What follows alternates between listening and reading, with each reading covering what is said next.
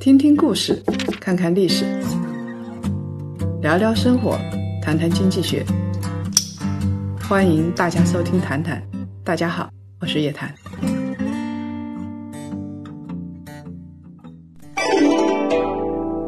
马云说：“下一个世界首富一定在大健康领域。”今天有这样一趟旅程，既能深入体验世界一流的医疗健康技术，又能实地考察最具投资价值的领域。跟上夜谈财经行走的 MBA 孙立坚带队，澳大利亚价值投资之旅，带你发现未来十年的财富。咨询电话：幺三八幺八零四四幺三二幺三八幺八零四四幺三二。各位檀香，大家晚上好。二零二零年了，我们依旧在每周五的晚上相聚在谈谈的这个时间里。那其实二零二零年的一月一号，我们就有一个非常好的消息，央妈给大家送了大红包。然后我们每一次都在讲说，哎呀，降准其实对这个房地产是非常友好的。那这两天呢，也看到了一些新闻，说这个华人首富居然回国内买地产了。老师，您有看到这个消息吗？难道是李嘉诚看到中国央行降准了吗？所以又回来了，又杀回来了啊！我觉得这个可能性不大。我们大家都在休息的时候，一月一号，央妈还在紧张的工作，宣布了降准的消息。当时也挺吃惊的，我当时还吃的懵里懵懂的时候，听到了降准的消息。然后是一月六号开始执行。那么休息了一天之后，二号股市就重新开盘了。开盘了之后，我们看到股市都是长红的。一月一号给了一个大。礼包，大家的信心得到了极大的提振，就觉得哎呀，二零二零年央妈亏待不了我们，有希望啊，有希望，有希望。所以我们上次跟大家说，我们认为股市是反弹的。如果看文章的话，应该知道，起码本人对于二零二零年的判断是很明确的。当然，现在才过了一天，我也不知道会怎么样，但我们的判断是会反弹。从当时如果是两千九百多点，到现在已经是三千零八十五点。一月二号，我们录制这个节目当天的时候，收盘是三千零八十五点。其实这个还是有不小的涨幅的。然后我又看了一下全球的 MSCI 的主要国家的指数，当然美国啊这些国家都涨得不错。二零一九年全球都涨得不错，大家都觉得中国没涨，中国也涨了，连上证指数都涨了百分之二十二，你相信吗？板涨了百分之四十三，对吧？真的涨了挺多的。就你，你简直不能相信。所以你如果说像现在这样的时候啊，不要去择时了。我跟大家很明确的说，不要择时。你也不知道央妈什么时候性格好了，对不对？又变温柔了，然后撒一笔钱，你就记住，两千九百点左右，三千点左右，确实是一个低点，你就买进去，持有数年就拉倒了。嗯，我觉得这是一个比较好的方法。那么，对于股市的影响，我们看到是很明确的。对于房地产的影响到底怎么样，有待观察。二零二零年货币政策不可能再紧。已经跟大家说的非常明确了。对。然后呢，二零二零年其他的一些就是对于实体经济的支持，我觉得力度不会比二零一九年更低。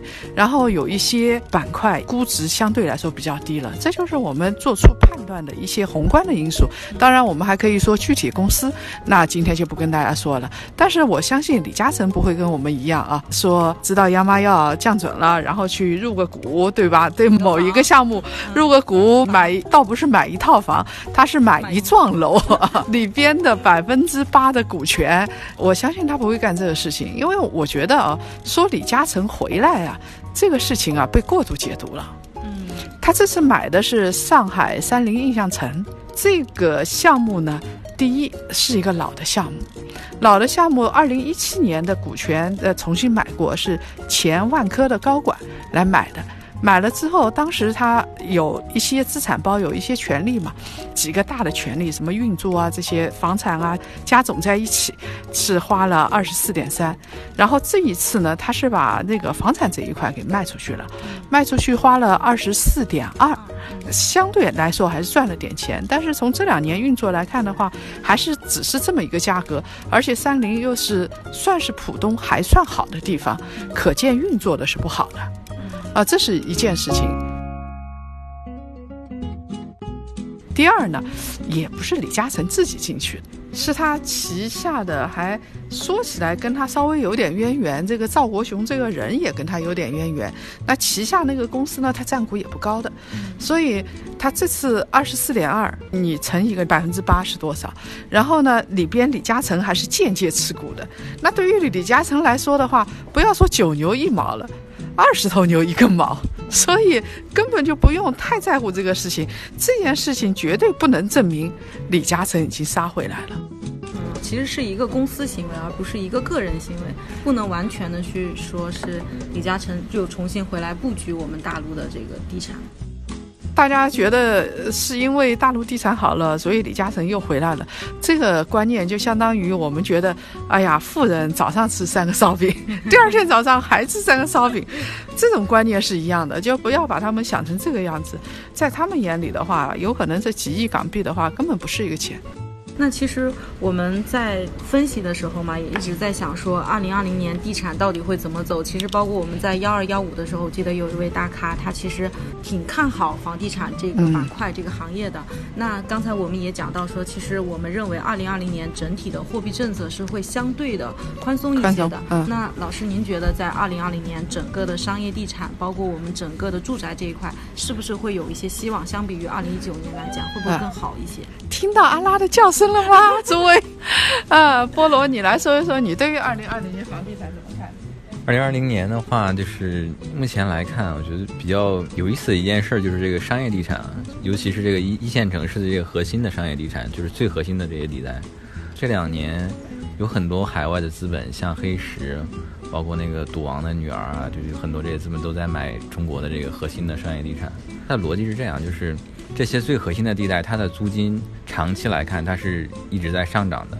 虽然说每年的租金回报的话，就不到百分之十嘛，就百分之四、百分之五的样。但如果你考虑上租金的涨幅，还有你运营上的一些优化，给它这个在带来的这个增值，啊，还有一些其他的因素啊，长线的回报率，这些专业人士测算呢，这个回报能到百分之九左右。百分之九的回报是相当不错了，在全球也算是还可以的。呃，那你如果说二零一九年房地产价格不好的、比较低的，然后回报相对来说还算高的，那再要比的话，就迪拜这些地方了。它现在百分之九的回报相当的好，因为国内啊，通常来说，你一个住宅租出去的话，你的回报也就是百分之三算好了，很多都是百分之一点五、百分之二这样的回报。你想，如果是加总，哎，你这百分之九怎么算出来的？我总觉得被高估了。对。之前我们在幺二幺五的时候，我们请到的这个嘉宾，其实给我们算过，就是他们做这个商业地产的这个投资的话，其实每年在呃四到六，嗯，是一个就是他们测算出来的一个数据。你这里面是不是注水了？对啊，你肯定注水了。我觉得百分之九没有那么高啊。嗯，没有。我们幺二幺五请了世联行的胡总来讲的，他们就是做那个上海这大城市、一线城市的核心地带的商业地产的，估计这个回报啊比较高的，但也就百分之六、百分之七，已经算相当不错了。我们大家都在频频点头，认为波洛说的是错的。波洛说的是有水分的。嗯。那那其实是不是我们可以来理解现在的这个房地产的这个趋势？就是说，其实个人去做这种地产的这个投资的话，它的空间是其实是变小的。所以，更多我们以后投资房产的这个模式，是不更多的去借助这一些房地产信托基金来投资这些核心地产的这些商业地产？是不这条路子可能会更好一些？我觉得都可以，就看你怎么看吧。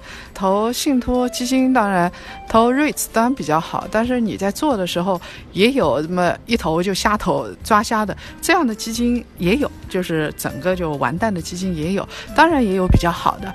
然后呢，你如果是自己去做预工，然后去弄个十套房子。心里觉得特别害怕，然后还要每个月都自己去这儿看那儿看，也是一件收租啊，什么当包租婆也是一件挺累的事情。从本质上来说的话，你作为一种金融产品，当然这个房地产的信托基金是稍微好一点，但我要强调，不同的信托基金确实完全不一样。因为中国其实很多理财产品说到底，它最后还是跟土地有关的。你买一信托公司产品，你的正信我们叫做啊，跟政府有关的，那你觉得挺好，但是到最后发现其实还是跟当地土地有关。基本上那个抵押品都是房地产，尤其是对于政府来说，抵押品就是地。所以啊，中国人也是这个悲剧，你投来投去，投的最后都是地，基本上是这样子。那么我们还是拉回来说到李嘉诚啊，所以我们刚才之所以说这个李嘉诚啊，真不算是回到国内了，其实跟他的这个财富的总量是有关系的。我们看看啊，其实李嘉诚的话，我们经常说房地产啊，其实他有几个标签。第一呢是华人的首富，第二呢他是这个房地产商。我们知道啊，帝王，其实他现在准确的标签啊，应该说是一个。公用事业大王，旧上海民国时候的上海有电灯大王，有什么火柴大王，那时候大王很多的啊，大王什么的，对，各种各样的大王。那李嘉诚呢，应该是公用事业大王，他在英国投的是供水、供电、供气，包括像呃我们华为到英国去做五 G，里边还牵扯到跟李嘉诚的一家公司的关系的。就是他们到底用不用李嘉诚的这个产品，到底怎么样？那我们来看啊，刚才说给大家说数据，还没有说数据呢。你看这儿有啊，就是李嘉诚在英国的投资，百分之三十是天然气，百分之二十五是电力，百分之五是供水。所以你说他是不是公用事业大王？我们可以把它称为天然气大王、电力大王。你看啊，他的资产啊，可以看到计数的这个总资产啊，当时二零一九年年初有人给他算过，给他算二零一八年的时候，把他的香港地区跟内地啊加起来，大概是一千四百多亿港币。那么他在欧洲呢有六千七百亿港币，我已经把它零头抹掉了。对于大多数人是一辈子赚不到的钱，对于他来说只是一个零头 啊，六千七百多亿港币。然后呢，在澳洲啊，还亚洲其他地区啊，是一千六百多亿港币。所以你想想看，李嘉诚其实。说他早就开始那个完成国际化的布局了。我们看他一份资料，他从八十年代就在国际投资的。然后呢，为什么这几年啊，大家就盯着他盯得特别狠？主要是因为二零一五年之后，他的步伐加快了。啊，转移的太多了。他还说了一些很不该说的话，惹起了广大吃瓜群众的愤怒啊！这确实是，他这个包括对于香港的一些东西，他赚了钱，他投到其他地方去了，所以大家就觉得这人怎么这样啊？你好歹也说声好啊，对不对？表示一下感谢啊，一点感恩之心也没有。然后说做生意就是这样子的，那大家心里就很不痛快嘛。尤其是像香港现在这个形势啊。其实确实是很不痛快。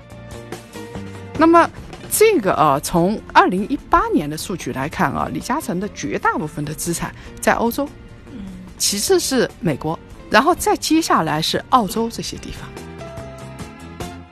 那我们再来看这个李嘉诚啊，我觉得我们在接下来对李嘉诚到底是怎么看呢？就他到底是一个爱国者还怎么样？你们怎么看？我先那个补充一点啊，刚才说那个百分之九的那个，没错，就是我说的那个是最最核心的那个，我这个是有数据的，这个还跟李嘉诚有关啊。这个港股有一个已经上市的 REITs，这个代码是可以查的，八七零零幺汇贤产业信托，它里边的资产的内容就是长安街尽头东方广场，那个是李嘉诚在国内最核心的物业之一。二零一八年这个汇贤产业信托的这个财报啊，它的这个分红率是百分之八点三。然后呢，还有一定的租金增长率。你去看一下，它那个股价也是一直在涨的。你算上那个股价涨幅的话，它这个其实收益是百分之九以上的。当然这些，你这个是特例，不是最核心啊。菠萝心里这个觉得过不去，你怎么能说才这个百分之九是错的呢？是有例子的，但他那个例子确实是就是一个特别好的、特别高的一个例子。就是北上广的最核心的，就是这些东西，首先它就特别少，就只有最核心的区。你像。北京的话就长安街沿线，对，这个上海的话就陆家嘴啊啊。三菱啊，我刚才其实在说这个例子的时候，我也觉得有点问题。就三菱这个当初啊，万科的那个前高管买的时候啊，三菱这个板块应该人聚集的挺多的，人气也挺好的，挺核心的一个。就是虽然说不像是上海的陆家嘴啊、什么外滩这样的地方，但也算是居民比较聚集的地方。三菱也不算远，但是你看它这个东西就是没做好。大家不要以为这个拿着这个商业地产都可以得到百分之九的回报啊，这个是极少数。但是大家会觉得未来还好，因为商业地产前几年已经比较低了，大家看的都是住宅哦，不看商业。但是你看啊，我们大家都不看商业的时候，就觉得商业很糟糕，像深圳现在很糟糕，北京也很糟糕。这种时候，大家看看，就是那些大的资金啊，确实也在收购一些核心的物业。嗯，你说最典型的就黑石黑，石对，啊国，内收购的挺多的，而且其实国内也因为就是个人投资的一些政策的这个关系，其实大家慢慢的会关注商业地产比较多。嗯，嗯，尤其是呃，今年下半年开始，感觉商业地产的投资价值被提起来的越来越多。不好意思，我把这个话题岔回去了，我现在拉回来啊。李老师刚才这个问题，我突然想到一点，就是因为李老师刚才也说嘛，李嘉诚他其实是公用事业大王，是吧？但其实他在国内投资少，我们这么想，国内的我们那些电力啊、水务啊、燃气都是央企垄断的嘛。那你一个私人企业，按他的投资风格，他来国内他也投不了这些，所以他来国内，我觉得他也很苦恼。他自己最擅长、最喜欢的东西，他买不了。李嘉诚这个他到国外去，其实啊，到现在为止，即使他在香港地区和在内地，他的投资减少了，但他的这个业绩增长还是挺快的。我们知道这个国内的市场大嘛，他里边就举了一个例子，他说这个屈臣氏。在欧洲的回报才百分之九，然后呢，在中国区域的啊回报有将近百分之二十。所以很多东西还是我们这边在源源不断的给他回报，这也是大家心里心不甘的原因嘛。比如说啊，像欧洲，我们就觉得，哎呀，他出去这一定是很安心的。你的公用事业，对不对？它回报是固定的嘛。哦那我们知道，你买公用事业股，你比如说你买一个股票，上海电力，那就跟买了债券没什么区别了，就相当于买了国债，对不对？就是稳当嘛。嗯那李嘉诚原来在香港的时候是以这个追风著称的，一会儿做塑料花，然后从制造业做到港口啊，做到船、港口物流，然后呢，房地产起来了又做房地产，他是追风的。但是呢，他到了海外去，哎，到追求的是最稳健的东西。他当然也有投资高科技的，大家还记得那个二零一九年的时候，有一个东西涨得特厉害，就是人造肉。啊，人造肉那个李嘉诚他们家族也投了嘛，包括那个高科技跟呃医疗，我记得他们家是投的非常多的，所以他们家也在布局，但是主要投的是这玩意儿。但不要以为投了就一定没有风险。我们想想看啊，二战之后，其实五六十年代一直到撒切尔夫人啊为止，英国的很多东西都是国有的，跟我们又没什么两样的了。他当时的公用事业也是国有的，铁路也是国有的，基本上都是国有的，所以撒切尔夫人的改革才那么有名啊。当时欧洲，包括现在法国，绝大部分还是国有的。如果有一天我在想啊，这个李嘉诚的这部分资产收归国有了，该怎么办？有没有这种可能性？这个世界上啊，没有一定之规的，就是你觉得十分十分保险的东西啊，在特定的时候，当大多数时候这种东西是保险。你说买个上海电力，买一个什么燃气，这个保不保险？大部分时候是保险，但是也有万一的。就是它根据不同的历史阶段也有万一的。那么我们再来看啊，像李嘉诚他在国外投的，他对于中国到底好不好啊，还不能看他说什么，我们得看他做了什么。现在我们知道啊，是这样子的，他现在是一个国际的商业巨头嘛，而且在公用事业上。那么我们中国现在被卡的最死的就是五 G 的技术，高科技技术进不来，五 G 的技术出不去。这美国到处在游说要卡中国的五 G 技术，那你想啊，李嘉诚在欧洲有这么多的电信，你要说孙正义对中国好不好？我觉得说别的都没用，你就看他在美国、在日本的这个投的电信公司是不是用华为或者中兴的五 G 技术，是不是推动了这件事情的发展？他如果在起阻挠作用的话，那这家伙很显然啊。所以有时候啊，企业家是这样子的，就他往往在比较得意的时候，他会说一些话。比如说王健林同志曾经在哈佛说过，对吧？我的钱是我的，我想怎么花就怎么花，对吧？这个东西真的是不能说的。包括这个李嘉诚，李嘉诚呢，这个有时候也会说，商人就要按照商业的逻辑来，对吧？但是我们知道，这个世界上也没有纯粹事情，没有特别纯粹的商业逻辑。那你说，你当初在国内拿了那么多地？挖了一个坑儿就不动了，就等着土地上涨，这是什么逻辑啊？对啊，为什么别人就要去查一查？你两年真的我的土地收归国有了，你到哪儿去赚这笔钱去啊？他也不会那么天真，但他说的时候是说，这个东西是商业逻辑，对吧？所以我是在想，包括这个最近香港那边闹事，那李嘉诚也说了，他说对闹事的学生啊，要网开一面。所以呢，中央政法委下面有个微信号叫“长安见”，就说了，他说：“法治社会里，法律面前人人平等。这些人在街头非法集会、殴打路人、围攻警察、纵火烧街，你怎么还能对他们网开一面呢？你把法律置于何地呀？”还有包括香港的人大代表也说话了，就定调还是定的挺高的。也就是说，我相信啊，李嘉诚在英国。恐怕在欧洲这个公用事业，在中国最希望做的事情上，我相信他也做了一些事情，但是呢，没有做的太到位，话呢又有时候说的比较过，所以有人就很不高兴嘛。你不能这么说嘛啊，这个确实，我相信同样也是如此。因为李嘉诚，除非以后就不到中国来做生意了，对不对？反正他们全家移民加拿大，对吧？全都是加拿大人。所以说，我们操的心是一个加拿大人的全球公用事业大王，对于中国到底好不好这个心。那我们回过头来说啊，就是你看这个李嘉诚，其实海外扩张，嗯，我相信一个人啊，一个家族能够做的这么大，他一定有他的。过人之处就特别不一样的地方，起码他的身体就要比别人好，要不然坚持不下来。他现在这么大年纪，他还坚持下来。第二，毅力特别足；第三，特别会学习，商业的敏感度特别强。所以有人说，跟着李嘉诚啊做大面上不会错。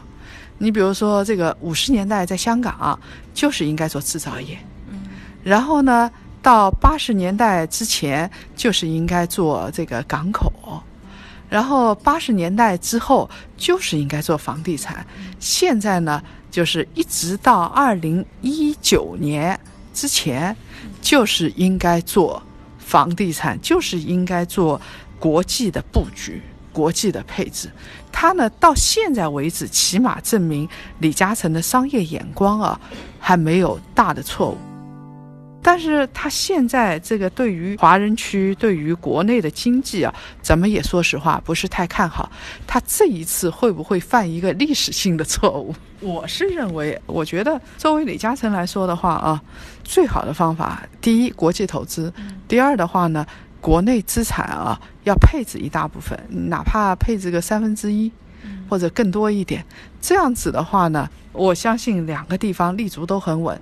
在最困难的时候，如果能够做一些工作的话，那么大家还是会感恩的。你锦上添花无所谓嘛。其实大家就是最在乎的是难过的时候你是怎么表现的。我们现在有的时候说实话是很难过的。你比如说，我们高科技遇到围剿，你到底怎么看呢？我们现在房地产像香港这个形势，房地产以前你赚了钱了，现在倒好嘛，全走了。那你现在是不是给香港人民做点贡献？嗯，表示表示，或者是做一个社会公益活动啊？这个几大家族，起码也反馈一点。人家就是古人的话，也有一个造桥铺路之说嘛。我觉得这个东西也说得过去。我对他们家长子倒没有感觉，我以前是观察过他的小儿子的，李泽楷。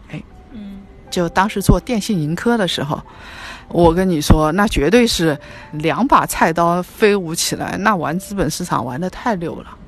确实，有时候也是比较心狠手辣的，而且起码从他小儿子那件事情来看的话，对于投资者绝对不是太讲情义的。